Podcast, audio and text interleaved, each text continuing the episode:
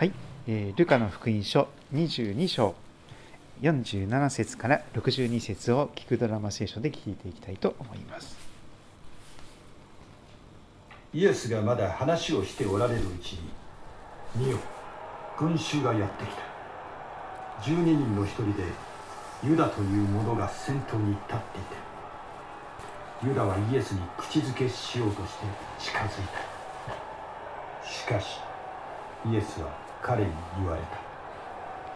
ユダあなたは口づけで人の子を裏切るのか？イエスの周りにいた者たちは事の成り行きを見て主よ剣で切りつけましょうか？と言った。そしてそのうちの一人が大祭司のしもべに切りかかり右の耳を切り落とした。するとイエスはやめなさい。そこまでにしなさいと言われた。そして耳に触って彼を癒された。それからイエスは押しかけてきた祭司長たち宮の守衛長たち長老たちに言われた。まるで強盗にでも向かうように剣や棒を持って出てきたのですか。私が毎日宮で一緒にいる間あなた方は私に手をかけませんでした。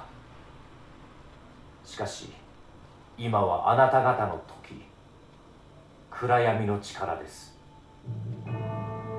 彼らはイエスを捕らえ引いていき大祭司の家に連れて入った。ペテロは遠く離れてついていった。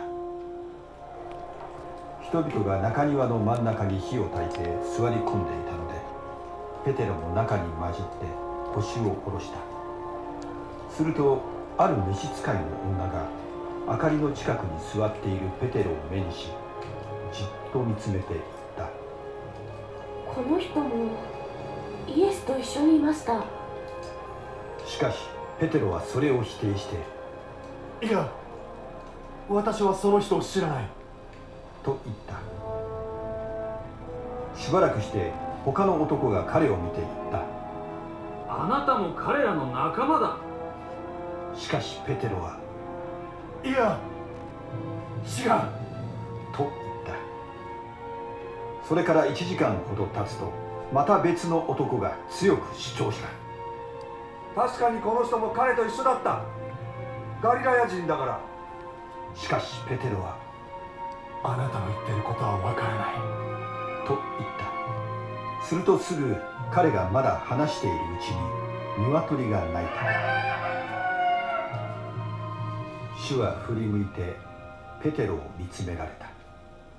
ペテロは今日鶏が鳴く前にあなたは三度私を知らないと言いますと言われた主の言葉を思い出した。そして外に出て行って激しく泣いた。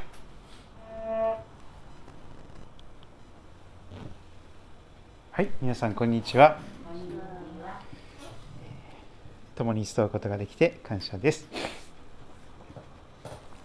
ルカの福音書77回目になりますが、主イエスの眼差しという題をつけました。イエス様の眼差しを一緒に覚えていきたいと思っております。えー聞くドラマ聖書で耳を傾けましたが、ルカ22章47節から62節を味わっていきます。まず木の部分は47節から48節。いよいよイスカリオテユダを先頭にイエス様をお捕まえに人々がやってきます。イエスがまだ話をしておられるうちに見よ群衆がやってきます。彼らは剣とか棍棒を持っておどろおどろしい形でやってきます。そして12人の一人でイエス様のお弟子さんの一人でユダという人物イスカリオテユダです。彼が先頭に立っていました。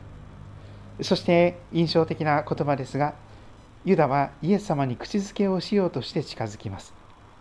私が口づけをしようとする人がその人だということで打ち合わせをしていたわけです。48節しかしイエス様は彼に言います。ユダあなたは口づけで人の子を裏切るのか？あなたは口づけで人の子を裏切るのか？そして章の部分は49節から53節。イエスの周りにいた者たちは事の成り行きを見て死を剣で切りつけましょうかと言います。そのうちの一人は剣を抜きます。剣を鞘から出してそして大祭司のしもべに切りかかって右の耳が切り落とされてしまったという場面があります。しかしイエス様はそこでやめなさいそこまでにしなさいと言われるのです。もっとやれとはおっしゃらないんです。あのなんか時代劇みたいにですねなんかこうチャンバーが始まってですね敵がこうもう参りましたというまでなんか、ね、圧倒的にやっつけるということではなくてやめなさいやめなさいそこまでにしなさいと言われます。そしてなんとイエス様は耳に触って彼を癒されたというのです。切り落とされた耳がまた癒されてくっついていきました。そして血も出血も止まったことでしょう。それからイエス様は改めて押しかけてきた宰相たち宮の守衛長たち長老たちに言われます。まるで皆さんは強盗にでも向かうように剣や棒を持って出てきたのですが私が毎日宮で一緒にいる間あなた方は私に手をかけませんでした。しかし今はあなた方の時暗闇の力です。そのようにイエス様はおっしゃって無抵抗に逮捕されていくことになりました。天の部分は54節からです。彼らはイエスを捕らえ引いていき大祭司の家に連れて行きます。これから一晩中たらい回しの、えー、茶番劇が、えー、裁判が始まっていくことになります。そんな中でシモン・ペテロは少し距離を置いて遠く離れてイエス様についていくわけです。こそこそと隠れながら暗闇に紛れてそして55節から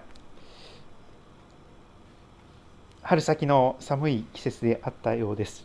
人々が中庭の真ん中に火を焚いて座り込んでいました。暖を取っていました。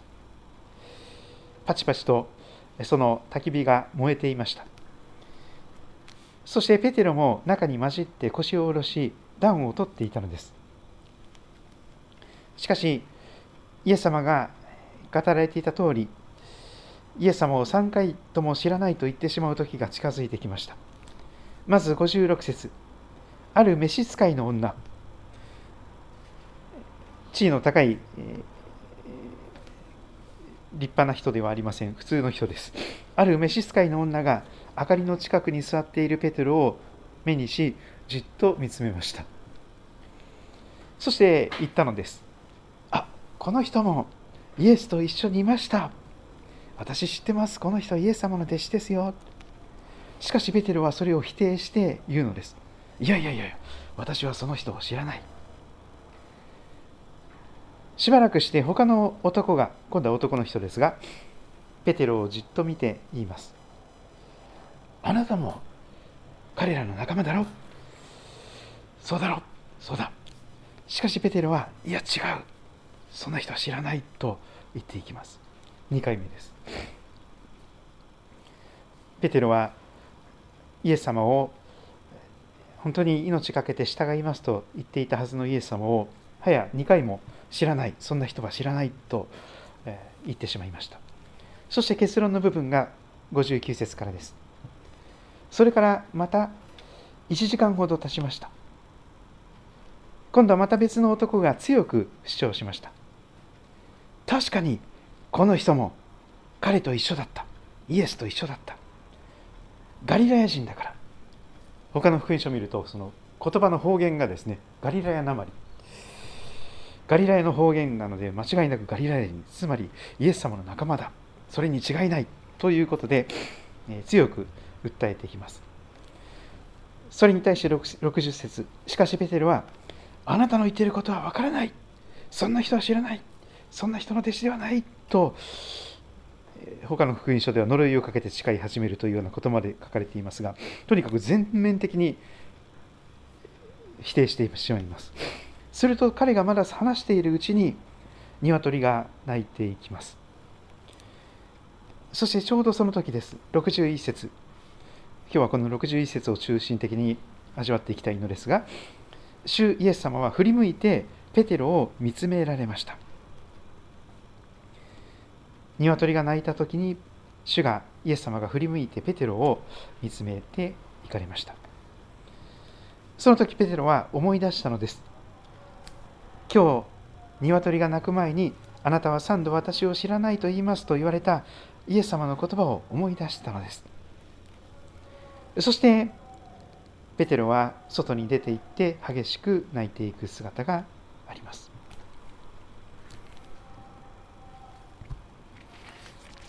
少し前の部分を振り返ってみたいと思いますが同じ22章の31節からのところをこんなやり取りがありました。ルカ22章の31節からです。シモンシモン。ペテロのことですがシモンシモン見なさい。サタンがあなた方を麦のようにふるいにかけることを願って聞き届けられました。悪魔が麦のようにふるいにかけることをテストすることを願ってそして神様がそれに許可を許可を与えた。しかし私はあなたのためにあなたの信仰がなくならないように祈りました。ですからあなたは立ち直ったら兄弟たちを力づけてやりなさい。そんなことをイエス様は前もっておっしゃっていたのです。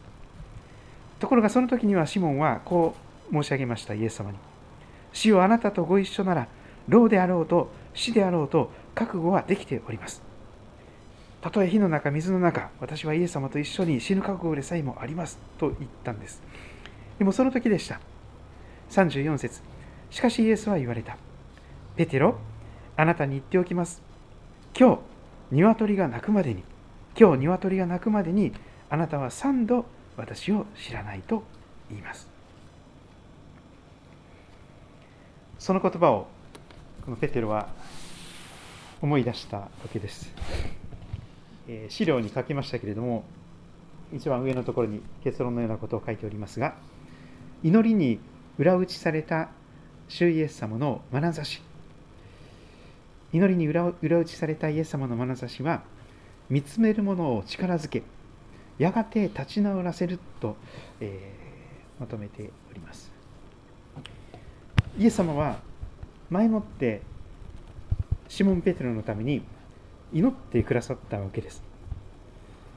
信仰がなくならないように祈ってくださいました。そして立ち直ったら兄弟たちを力づけてあげなさいねということまで語っていたのです。つまり転んでつまずいて挫折するけれどもやがてそこから立ち上がって立ち直っていくことができるというペテロの少し先の姿もイエス様は見ておられました。立ち直ることができるためにこそ祈りを真剣に陰でなさっていた姿があるかと思います。そのように祈りに裏打ちされたイエス様の眼差しはどんな眼差しだったのでしょうか。61節ぜひあのそれぞれですねイエス様がどんな眼差しでペテロを見つめられたのか想像していただきたいんです。61節主は振り向いてペテロを見つめられた。どんな眼差しでイエス様はペテロを見つめていかれたのでしょうか。よくもよくも俺を裏切ったなみたいなそのなんかこうなんか恨みつらみのなんか目が目がこうつり上がったような三角のような怒ってるその眼差しだったんでしょうかそうではないと思いますなんか裁くすごい怖いですねもうなんかあの不動明王みたいな感じなんですね。こう釣り上がってこうグーっていう感じのその恐ろしい裁きの裁き主の眼差しだったんでしょうか。そうではなかったと思います。本当にお優しい本当に優しい眼差しであったこと思われます。ほらね言った通りでしょ。あなたはたとえ火の中、水の中、牢であろうと死であろうと覚悟はできておりますって言ったけれども、その時に言っておいたでしょう、ペテロ。今日、鶏が鳴くまでにあなたは三度私を知らないと言いますよ。その言葉の通り、さっき鶏鳴いたよね。そしてその前にあなた3回私を知らないと言ったよね。でも、私はあなたのためにあなたの信仰がなくならないように祈ったよだから大丈夫だよ少し時間がかかるかもしれないけれどもやがてあなたは立ち直ることができるその時立ち直ったら兄弟たちを力づけてやることができる優しくて強い強くて優しい本当の神の家族の働きをしてください。そんなふうにイエス様はあの目で訴えたと思われます。祈っているからこそ怒らないんです。もうその人の弱さとかもう未熟さは十二分に理解して受け止めていますから。またそんなことしてとかですね。あのそういうその叱っていくようなあの見下すような目線ではなかったと思います。こいつはもうダメだとかですね。そんな風にしてなんか、えー、いていくその眼差しではなかったと思います。本当にお優しい全てをご存知でそれでもなお見下したりなさらない。その弱さを一番下から支えてくださるようなその祈りに裏打ちされたイエス様の眼差しはイエス様に見つめられているものが本当にまた力づけられて少し少々時間がかかるかもしれませんがまた立ち直ることができる。また立ち上がっていくことができる。やり直すことができる。そのような力を与える眼差しはなかったかなと思います。いよいよ受難の季節がですね、えー、進んでおりますがそんな中で今年は少しイースターが遅いのですけれども3月の、うん、ところですねまだまだまだ時間が、えー、あれですけれども早い時は大体ですね3月の終わりぐらいに来るんですけどもでも春分の日がこの前の21日でしたから春分の日の次の、満月のその次の日曜日ということですからイースターは4月の17日ということになっておりますがその前に受難週が10日から4月の10日からあります。そしてイエス様が十字架にかけられた受難日英語では Good Friday と言いますがその日は今年は4月の15日になります、えもう少し時間がありますが、えこの受難の季節ですね、改めて私たちの信仰を、えイエス様の眼差しを覚えながら私たちの歩みをより確かなものにさせていただけたらなと思っております。皆さんは今日のところどんなことを思われたでしょうか？また分かち合ってくださると感謝です。